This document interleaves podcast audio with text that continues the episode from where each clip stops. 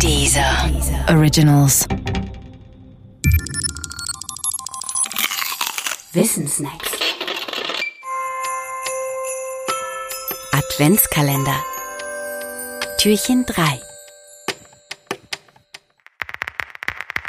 Vitamin D, Winterdepression und Sonnenlicht. Licht ist etwas, das uns Bewohnern der nördlichen Breiten im Winter fehlt. Und da Licht etwas mit unserem Körper macht, bedeutet ein Mangel an Licht immer auch ein Mangel an körperlichem Wohlbefinden. Die bekanntesten Mangelerscheinungen sind Winterdepression und Vitamin D-Mangel.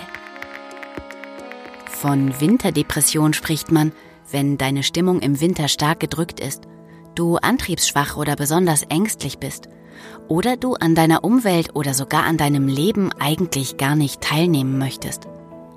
Es gibt Menschen, die kennen so etwas gar nicht. Andere spüren nur einen zarten Winterblues und noch andere leiden extrem. Verantwortlich für die Winterdepression ist auch das Hormon Melatonin.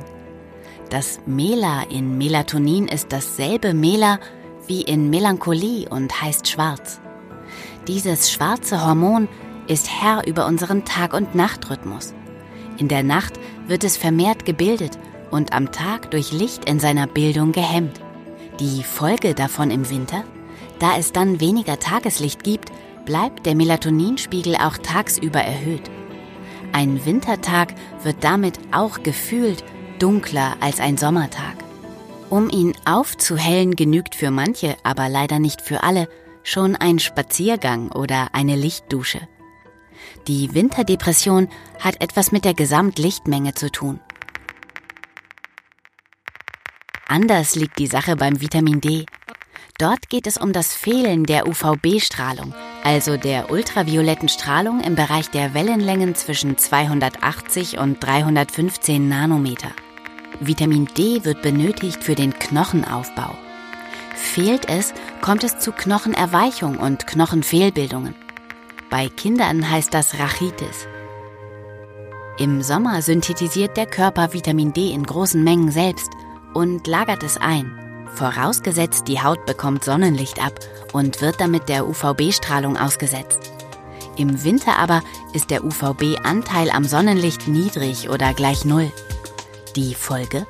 Der Körper muss entweder auf seine gespeicherten Reserven zurückgreifen oder er ist auf geeignete Nahrung angewiesen. Bis in die 60er Jahre verabreichte man Kindern in Deutschland Lebertran zur Vorbeugung gegen Rachitis der schmeckte nicht gut. Doch auch wenn es heute andere Ergänzungsmittel gibt, das beste Mittel gegen Vitamin D-Mangel ist immer noch raus mit Haut und Kindern im Sommer.